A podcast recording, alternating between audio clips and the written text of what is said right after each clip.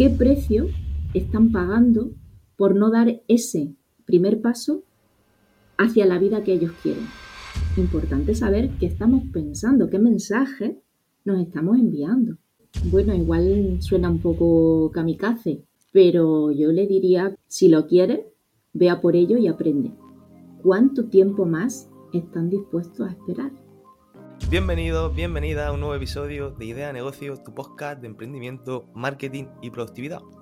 Hoy venimos con un episodio totalmente distinto, porque vamos a abarcar temas para mí igual de importantes dentro de, la vida de, un emprendedor, de alguien que quiere montar su propio proyecto. Y para ello he traído a Ana, porque he tenido la suerte de trabajar con ella y sé que, que nos va a aportar mucho valor. Por eso quería traerla al podcast para que la conozcáis. Así que Ana, ¿qué tal estás? Bienvenida. Pues muchas gracias, Antonio. Fenomenal, con ganas de, hablar contigo, como te he dicho hace unos minutos, y de darte las gracias por permitirme participar también de tu proyecto, que creo que es muy interesante, que aporta mucho valor y que va a ser de ayuda a toda persona que, lo escuche y que lo vea, Ana, muchísimas gracias a ti por acceder a estar aquí. Porque cuando te lo dije, no, no lo dudaste ni un segundo en decir, cuenta conmigo. me gusta, me gusta esa actitud. Bueno, pues para que te conozcan un poco más, me gustaría preguntarte quién es Ana Marfil y por qué te dedicas a lo que te dedicas. Bueno, pues Ana Marfil yo creo que es una mujer curiosa, eh, a la que le entusiasma aprender y que le apasiona la psicología y el desarrollo humano. Entonces, un poco a grandes rasgos, esa diría yo que es la Ana Marfil de hoy. ¿Y ¿Qué te motivó a dedicarte a trabajar con personas, por ejemplo, interesadas en mejorar su desarrollo? Tanto a nivel personal como su crecimiento profesional. Bueno, pues yo siempre he sido una persona muy observadora. Eh, comprender el comportamiento humano para mí eh, ha sido siempre interesante, conocer esas motivaciones, cómo afectan las emociones a lo que hacemos o no hacemos. Y bueno, eh, yo creo que eso en parte me llevó a estudiar psicología. Aunque no me dediqué a la parte clínica, yo me especialicé más en la parte de recursos humanos. Y bueno, una vez que finalicé mi experiencia laboral en la Universidad de Granada, donde comencé a gestionar prácticas para recién titulados, decidí que era el momento de reciclarme, de reconducir mi carrera profesional y de reciclarme, ¿no? reinventarme. Entonces fue ahí donde descubrí el coaching a través de esa, de esa formación. Muy bien. Luego estuve experimentando en la dirección de recursos humanos, pero eh, me di cuenta que donde yo realmente eh, aportaba valor, podía ser útil y que además me entusiasmaba y me gustaba, era en el desarrollo eh, del, del ser humano, de las personas. Y entonces fue cuando a partir de ahí decidí crear mi proyecto y, comenzó mi andadura en territorio coaching. Que ahora más adelante nos, nos contarás de qué trata. En definitiva, eh, lo que se te da bien es como descubrir el potencial ¿no? que pueda haber dentro de una persona que pueda estar en ese momento de su vida un poco perdido o no saber dónde enfocarse y eh, echarle una mano para que esa energía ¿no? la vaya direccionando ¿no? en, su objetivo o metas que tenga. ¿no? Mm, Muy bien. Y nos acabas de mencionar Territorio Coaching, que es tu empresa, eh, exactamente, ¿cómo ayuda a las personas que un día puedan decidir trabajar contigo? Bueno, pues primero comenzamos con una sesión inicial que es totalmente gratuita. En esa primera sesión inicial, pues determinamos un poco cuáles son las necesidades de esa persona y vemos si realmente esta metodología que es el coaching puede ayudarle a cubrir esas necesidades o bien eh, determinar que sus necesidades son otras y, dado el caso, redirigir a otro profesional que pueda encargarse de darle un servicio adecuado. Por eso también pienso que mm, para ejercer esta profesión ¿no? es importante ese bagaje que nos da la psicología ¿no? como, como psicólogo, porque esto nos ayuda a determinar y tenemos herramientas para determinar si una persona eh, está ya en un, punto en el que ya va a necesitar otro tipo de atención para poderla derivar a otros compañeros, a otros colegas que son especialistas, por ejemplo, en la clínica, ¿no? Porque el coaching no es una terapia, ¿de acuerdo? Entonces, eh, hay que tener muy claro qué es coaching y a qué puede dar respuesta coaching y qué no es coaching y dado el caso, pues, eh, bueno, pues tener esa eh, visión, detectar qué necesidades tiene esa persona y redirigir al profesional más adecuado. Yo creo que eso es muy, muy importante. Muy bien. ¿podrías explicarnos unas palabras, por ejemplo, mm, exactamente qué es coaching, ¿no? ¿Y cuál es el enfoque que utilizas para acompañar a tus clientes? Pues mira, la metodología coaching se basa en la psicología, ¿no? Eh, y en esos conocimientos que ha ido desarrollando como disciplina científica. Eh, además hay que tener claro que trabajamos con eh, procesos psicológicos y en procesos psicológicos, quiero decir, trabajamos con la atención, trabajamos con la conciencia, el autoconocimiento, el aprendizaje, la comunicación. Entonces es importante saber que esta metodología está basada en una disciplina científica. Y, y bueno, nosotros mm, lo, que, lo que trabajamos con esto a través de las sesiones, que eso es parte del cómo trabajo, que son ocho sesiones, nosotros lo que tratamos es eso de, ver eh, qué procesos psicológicos vamos a trabajar con determinadas personas para que puedan, bueno, pues vencer o superar esa brecha que hay entre dónde está esa persona y dónde quiere estar esa persona. Entonces tratamos de cubrir ese hueco trabajando pues bueno, pues con todos esos procesos psicológicos y a través de una serie de herramientas que de lo que se trata el coaching es de proporcionar esas herramientas que te ayuden a, bueno, pues en definitiva, alcanzar esas metas que te propone y vivir con un mayor bienestar y calidad de vida, que yo creo que eso no es poco. No es poco y, hay que trabajarlo porque no se da solo muchas veces. Eh, primero hay que ser consciente, ¿no? Y luego ponerse mano a la obra. Y si puede ser con un acompañamiento, pues mejor que mejor. Y luego ahora, yo sé que tú eres muy de mm, frases con significado, etcétera, ¿no? Entonces en tu web he leído que si quieres encontrar riqueza, busca tesoro. Y si quieres hallar lo valioso, búscalo en ti. ¿Podrías explicarnos un poco qué significa? Claro. Pues mira, eh, yo creo que el ser humano a lo largo de su historia eh, ha estado buscando tener, tener esos tesoros, ¿no? Eh, que al final lo que colman son pues nuestros sentidos más, eh, más humanos, ¿no? Más, terrenales. Y a veces pues nos olvidamos de que ese tener y ese tener más al final eh, nos esclaviza, ese tener, ¿no? ese buscar para tener. Y no nos damos cuenta que aquello que realmente considero que es valioso, como puede ser el bienestar, como puede ser la felicidad, como puede ser eh, la serenidad, al final están dentro de uno mismo. Por eso ese, si quieres encontrar riqueza, eh, busca tesoros, pero si quieres encontrar lo valioso, búscalo en ti. A veces tratamos de hacer una búsqueda en el lugar equivocado. Y creo que el lugar es el interior. Y hablemos un poco del tema que hoy en día se da tanto, el tema del desenfoque. Es decir, cada vez tenemos más distracciones, cada vez es más difícil concentrarse. Eh, ¿Qué recomiendas para ello? Porque me acuerdo una vez que me dijiste, es muy difícil llegar a un puerto cuando, ¿no? Cuando, está muy desenfocado, no saber dónde, dónde enfocar tu esfuerzo, por así decirlo. Hablan un poco de eso, Ana. Pues mira, esa frase, si no recuerdo mal, es de Séneca y dice que ningún viento es favorable si no sabemos dónde va. Sí, sí, sí. Y es verdad que si no tenemos un objetivo claro, al final lo que hacemos es desaprovechar nuestros propios recursos.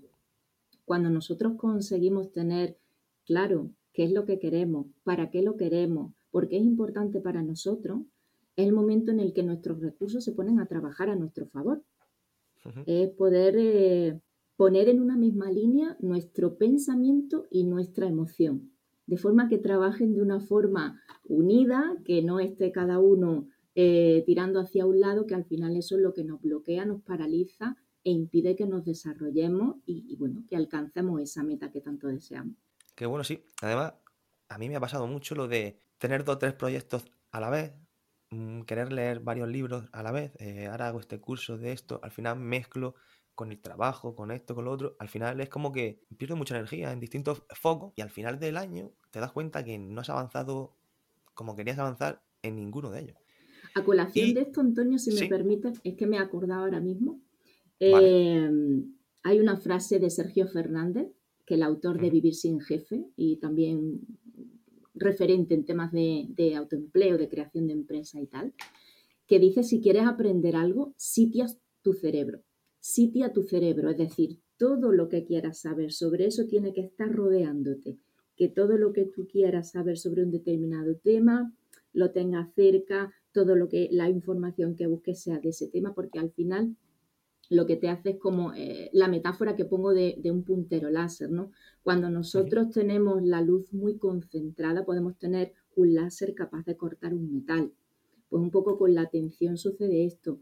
Y claro, está tan dispersa porque, primero, es un recurso muy valioso y segundo, las empresas lo saben. Las redes sociales lo saben. Entonces, claro, luchan por tener ese recurso tan, tan escaso. Y a veces, bueno, pues nosotros caemos eh, desafortunadamente en esas pequeñas trampas y nos roban el tiempo. Totalmente, el negocio tan lucrativo de, la atención, ¿no? Por eso el diseño que hacen las redes sociales para tenernos atrapados el máximo tiempo posible. Y eso que acabas de decir de sitiar el cerebro viene a ser como aislarse un poco del ruido y de centrarte en tu tarea. Concentrarte, es decir, si tú quieres eh, empaparte sobre ese tema y realmente aprender sobre eso, no se trata de abrir muchos frentes, sino cerrar esos frentes, todos con respecto a ese tema. Si tú quieres aprender sobre motivación, por ejemplo, pues que sities tu cerebro con respecto a eso. No te pongas a ver a lo mejor eh, ahora temas de marketing. Si tú lo que te interesa es saber sobre motivación. Luego quizá habrá otro momento en el que te pongas con marketing, marketing y sities tu cerebro para el marketing.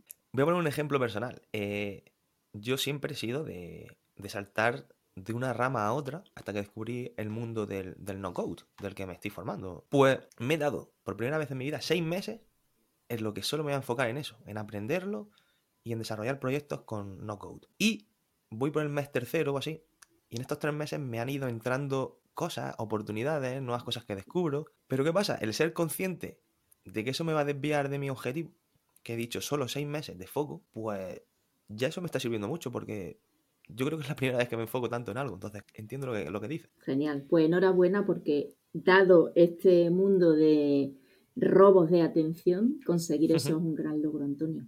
Así que enhorabuena. Muchas gracias. Vale, me gustaría también hablar un poco del, estrés y de la ansiedad, algo que cada vez es más común en nuestra sociedad, algo que también cada vez escucho más entre la gente, ¿no? Y quería que nos explicara un poquillo qué son estrés y ansiedad es lo mismo? Mm, ¿Son cosas distintas? ¿Cómo lo describirías? ¿Por qué aparecen? Un poco. Pues sí que son cosas distintas. Eh, a ver, ambos son respuestas, respuestas del sistema nervioso frente a los estímulos internos o externos, ¿no? Es verdad que al estrés eh, se le suele llamar estrés con esa connotación negativa. Técnicamente ese estrés negativo sería distrés en términos técnicos y sería esa respuesta, si hablamos del estrés eh, funcional sería de esa respuesta que nos permite activarnos para hacer frente a algo que tenemos que acometer. Cuando ya pasamos de un nivel óptimo, pasaríamos a ese distrés, que sería esa respuesta ya no funcional del organismo que va a repercutir negativamente en nosotros a todos los niveles, tanto fisiológico como hormonal, como cognitivo, como emocional, ¿vale? Y sería, bueno, en respuesta a un suceso que está ocurriéndonos, ¿no? ¿Vale? Vamos a suponer que tenemos una sobrecarga de trabajo. Tenemos o percibimos que esa situación nos desborda, que no tenemos suficientes recursos para hacerle frente. Entonces surge una respuesta de estrés negativo o bien llamado distrés. ¿De acuerdo? Eso sería por una parte. Y luego nos encontramos con la ansiedad. La ansiedad es una respuesta también de nuestro organismo, de nuestro sistema nervioso simpático, frente a un temor que ahora mismo no es real. Es algo que nosotros prevemos a futuro, que nos va a crear un perjuicio a futuro. No es un miedo real de algo que está sucediendo. No es una respuesta de miedo real. Es un miedo imaginario a algo que puede o podría suceder pero que no ha, no ha sucedido ni tiene por qué suceder. Entonces tú fíjate la carga y el sufrimiento por algo que ni siquiera va a suceder y todo el tiempo que has estado sufriendo hasta que aquello sucede y al final no sucede como tú esperabas. Entonces es un miedo imaginario, futuro. Qué curioso, porque como tú dices, puede que incluso ni suceda.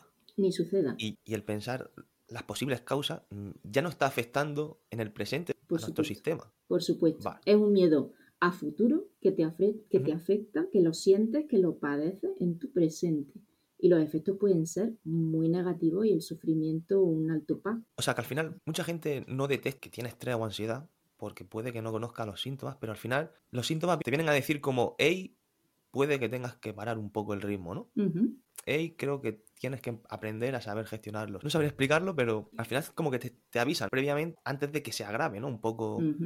Todo esto son señales, tienes que aprender también a detectarla y el cuerpo a veces empieza diciéndotelo bajito, empieza dándote pequeñas señales y al final, si tú no quieres escucharla, pues bueno, eh, da grandes gritos para que seas consciente de que algo hay que cambiar. Totalmente. Y Ana, para los que nos estén escuchando, me gustaría que nos dijeras algunos tips o consejos para saber gestionar todo esto una vez aparece. ¿Tú, qué recomiendas? Vale. Pues primero, como te digo, escuchar tu cuerpo. Mm, esa toma de conciencia es fundamental en un proceso de coaching y también para poder eh, bueno, pues gestionar todo aquello que nos sucede. ¿no? Hay que hacer ese check de cómo me encuentro, escuchar mi cuerpo. Si ya empiezo a notar que eh, mi sueño se empieza a alterar, eh, que tengo problemas gastrointestinales, porque el segundo cerebro es el estómago, es el órgano que mayor número de neuronas tiene después del cerebro. Y, un número muy parecido, ¿no? El segundo cerebro. Esas contracturas musculares, palpitaciones, eh, sensación de, pues no sé, que, estamos sobreactivados, que tenemos problemas para concentrarnos. No sé si habrá pasado a ti, a mí, a alguien de los que nos esté escuchando, que estamos leyendo una página de un libro y tenemos que leerla una, dos, tres veces porque parece que es que no hemos entendido ni una palabra de todo el párrafo o la página y la hemos pasado tres veces. ¿Vale? Esos problemas de concentración, ¿no? Y, y yo a veces digo, mm, voy a hacerte una pregunta para que, empieces a tomar conciencia, ¿no? Y es una pregunta muy simple de algo que hacemos, debemos hacer todos los días y en cada momento. ¿Cómo respiras? Nos paramos a ver cómo respiramos, cómo es nuestra respiración, si está agitada, si nosotros eh, lanzamos una inspiración hasta el abdomen o se queda solamente en el pecho, es entrecortada, es profunda, es rápida. Eso sería una primera toma de conciencia, el escuchar nuestro cuerpo y el preguntarnos cómo respiramos. Otro tips sería interpretar esas señales que nos está mandando nuestro cuerpo. Saber qué nos dice nuestro cuerpo. Es, tengo miedo, eh, tengo tristeza, tengo, qué emoción estoy sintiendo, dónde lo siento, lo que siento, ¿vale? ¿Y qué pienso? Importante saber qué estamos pensando, qué mensaje nos estamos enviando, ¿vale? Bueno, otro tip muy importante es llevar a cabo, una vez que nosotros hemos detectado eh, las señales de nuestro cuerpo y entendemos, por ejemplo, que estamos sobrecargados o que tenemos una emoción de miedo, el saber llevar a cabo acciones de descarga, ¿vale? Evidentemente, realizar ejercicio físico es, una, es un hábito mm, positivo para la vida en general, pero en situaciones en las que tenemos esa sobreactivación es importante practicar eh, algo de, ejercicio que nos ayude a descargar. Por ejemplo, a veces necesitamos llorar, esa es otra forma de descargar, ¿de acuerdo? O compartir nuestros pensamientos y nuestros sentimientos con otra persona que nos escuche, una persona eh, adecuada, que sepamos a quién eh, exponemos nuestros pensamientos y nuestros sentimientos y que nos encontremos en un entorno seguro, ¿vale? Eh, otras veces e, e, esa recomendación sería simplificar. No se trata de hacerlo todo en el día, porque a veces todo que nos planteamos una agenda kilométrica es inviable a lo largo de ese día. ¿Vale? Eh, hay que también saber marcar límites, saber decir que no. A veces decimos eh, eh, que sí a, las personas porque, bueno, pues consideramos que tenemos varios compromisos y, a todos nos gusta decirle que sí, pero hay momentos en los que si siempre dices que sí, hay que preguntarse a quién le estás diciendo que no y a veces es a ti. Claro. Y muy importante, saber parar. Saber parar cuando antes de que se desborde la situación, debemos hacer un stop para darnos ese tiempo para que nuestro sistema se resete. Eh, en lugar de estar funcionando el sistema simpático que nos activa, que demos lugar a que se equilibre con el parasimpático que nos relaja. Ana, qué buenos consejos. Me alegro. Me han encantado. O sea, espero que la gente esté con papel y boli porque es para, para tomar nota. Y como acabas de decir, Ana, Sí. parar. Vale, y cuando paramos, ¿qué aconsejas? Respiraciones, no sé, a lo mejor un paseo, ¿no? Por, por la naturaleza. Sí, actividad de disfrute, que a veces se nos olvida que también en la vida estamos para disfrutar, no solamente para Totalmente. trabajar, no solamente para estudiar, no solamente para tener compromisos, sino también para dedicarnos tiempo para nosotros. A veces, cuando en, en uno de los ejercicios que hacemos en formación, digo, bueno, vamos a hacer un dibujo, eh, círculos concéntricos de las personas que sean más importantes para ti desde el centro hacia afuera. Y resulta que en el centro no nos dibujamos a nosotros mismos. O sea, no somos la persona más importante de nuestra vida. Pues si no somos nosotros, es complicado que podamos saber que debemos cuidar a esa persona. Qué buena reflexión. Totalmente, Ana, estoy de acuerdo contigo. Y ahora para cambiar un poco de tema, me gustaría hablar del- tema hábitos. Sabemos que son importantes tanto eliminar los malos hábitos como crear nuevos hábitos. Entonces, me gustaría que nos dieran algún consejo de qué recomiendas para crear buenos hábitos o para eliminar malos hábitos. O sea, ¿por dónde podríamos empezar? Bueno, yo empezaría por preguntarme para qué quiero instaurar un nuevo hábito en mi vida. ¿Vale? ¿Para qué, no? ¿Qué, qué, qué importancia tiene ese hábito para mí? Vale. Más allá de que pueda ser una moda, de que la gente empiece a cuidarse, porque sí, ¿por qué es importante para mí eh, instaurar ese hábito o eliminar ese hábito de mi vida? ¿no? En segundo lugar, trataría de imaginarme cómo me sentiría si ya estuviese instaurado en mi vida. ¿Cómo sería mi vida si yo ese hábito ya lo tuviese? ¿Cómo me sentiría? ¿Cómo me haría sentir conmigo misma? ¿Cómo sería mi salud? ¿Cómo sería mi emocionalidad? ¿Cómo sería mi nivel de autoestima? ¿Vale? Entonces yo hacer ese ejercicio de imaginación. Y también trataría de ponérmelo fácil, ¿no? Porque cuanto más fácil se lo pongamos al cerebro, más sencillo es que el cerebro nos diga que sí. Entonces lo ideal es eh, que podamos instaurar ese nuevo hábito conjuntamente con otro que ya tengamos. Es como de camino que ya voy para allá, pues ¿qué más me da? Otra cosa más. Vale. ¿Vale? Por ejemplo, si dices, eh, yo necesitaría incluir algo más de ejercicio en mi vida, salir a caminar o tal, ¿no? Y dices, bueno, tengo que ir al trabajo. Y resulta que al trabajo podría ir caminando. Pues si al trabajo tengo que ir, voy a ir caminando. Porque tengo que hacerlo. Entonces, oye, pues ya que voy, lo hago. O si tengo que ir caminando a este sitio, pues mira, ya que voy caminando a este sitio, aprovecho y alargo un poquito más el paseo. En vez de 15 minutos, que sería el trayecto que yo iba a hacer porque tengo que hacer una compra, pues la alargo un poquito más y a un ritmo un poquito más fuerte durante 30 minutos o 15 más. ¿vale? De forma que nos lo vayamos poniendo sencillito, porque al cerebro le gusta eso, le gusta el hábito y cuando ya... cuan- lo, lo- lo genial de esto es que cuando ya el hábito eh, logramos eh, eh, vencer esa primera resistencia, ya no hay que estar dialogando, Vale. ¿vale?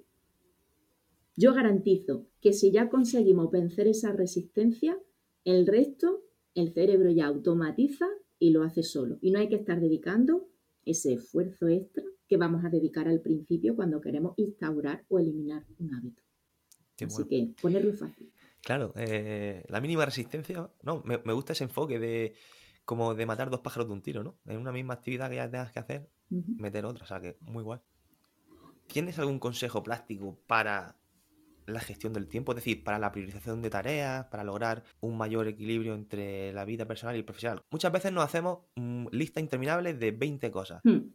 ¿Cómo podemos enfocar eso? Vale, yo creo que como todo el autoconocimiento es la base, ¿no? Sí, Entonces, yo empezaría por conocer cuáles son mis tiempos, o sea, de qué tiempo dispongo y Vale. mis ritmos. Importante, porque yo a lo mejor rindo más por la mañana que por la tarde.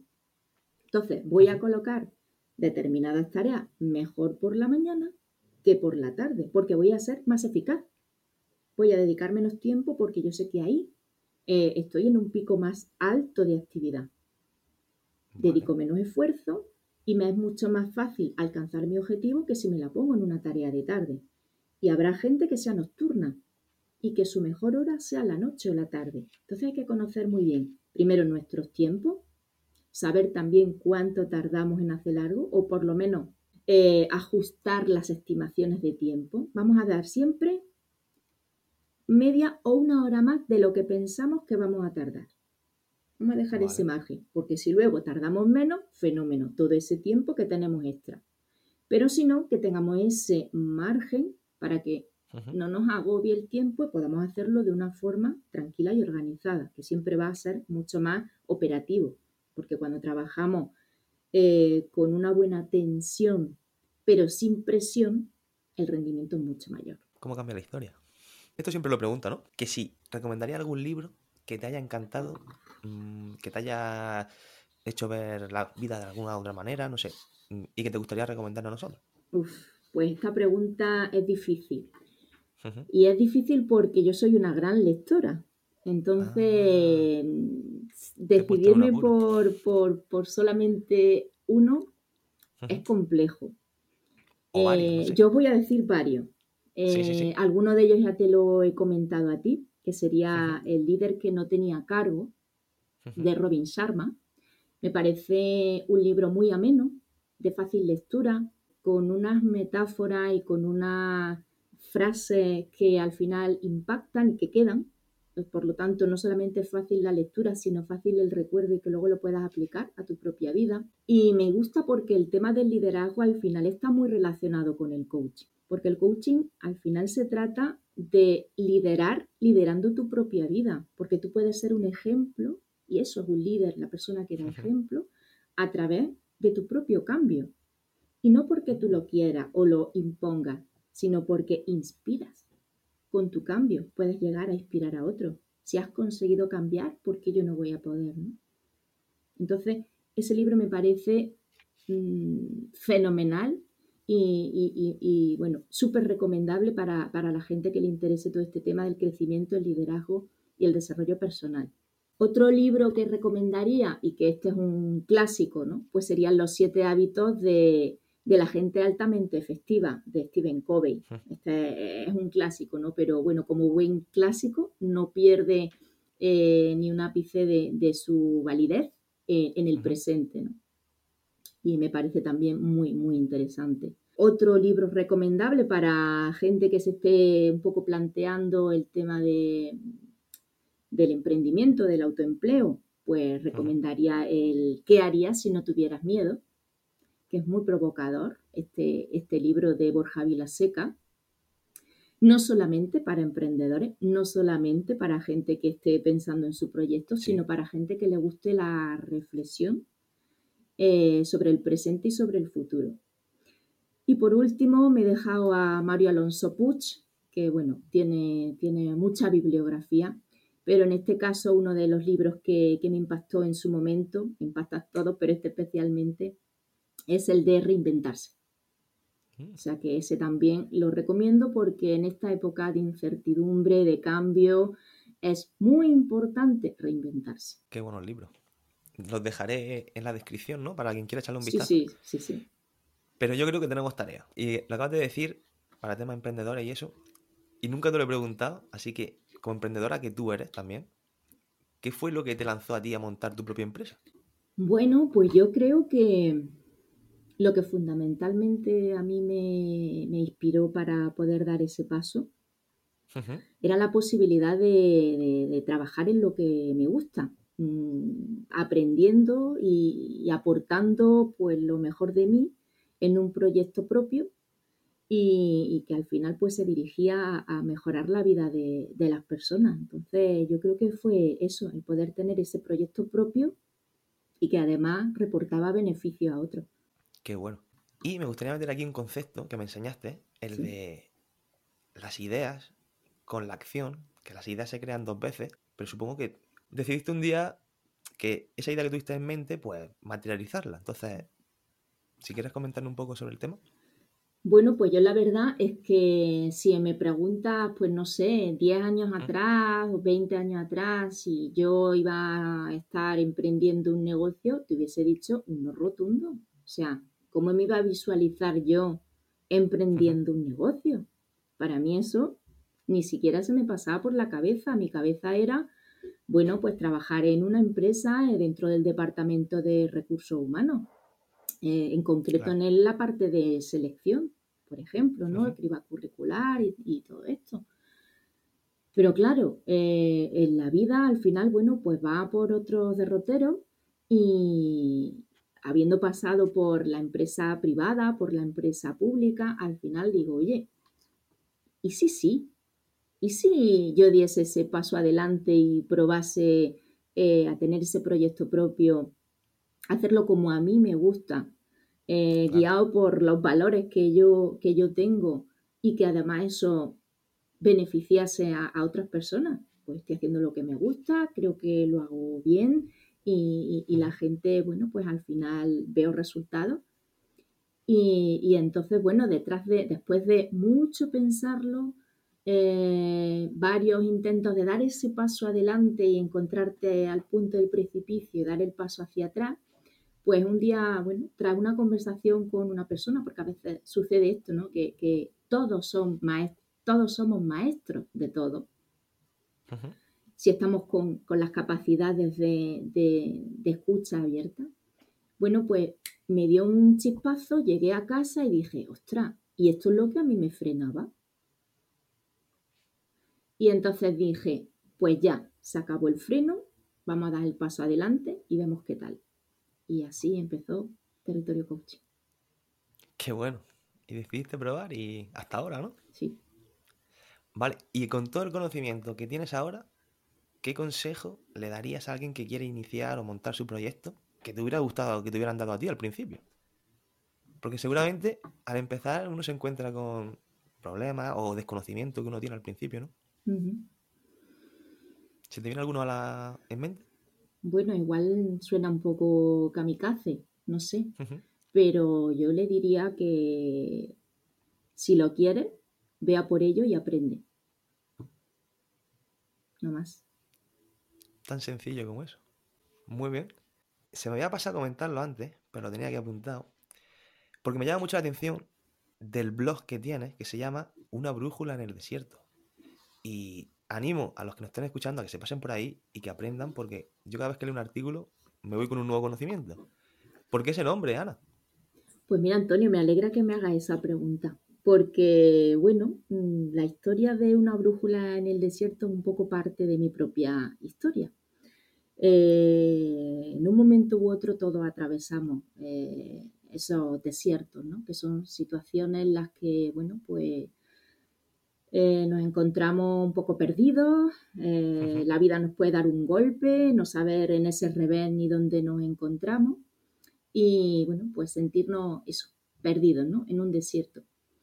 A mí escribir eh, me ayudó a salir de ese desierto y entonces pensé que si a mí escribir me había sacado de ese desierto, la lectura era una de mis pasiones también, pues quizá a través de lo que yo podía escribir podía eh, ayudar, inspirar, dar alguna idea, dar alguna pista que eh, le pudiera servir a la gente para encontrar ese norte, ese sur, ese este o ese oeste, que le acercase a esa meta o que por lo menos le ayudase a salir de ese desierto o por lo menos como mínimo encontrar un oasis donde reponer fuerza y poder seguir adelante. Y así fue como inició esa brújula en el desierto. Qué buena historia. Me gusta siempre preguntar por los nombres, ¿no? Tanto de los proyectos como de, un blog, ¿no? Porque está guay cuando tienen un trasfondo. O sea que muchas gracias, Ana, por compartirlo con nosotros. Un placer.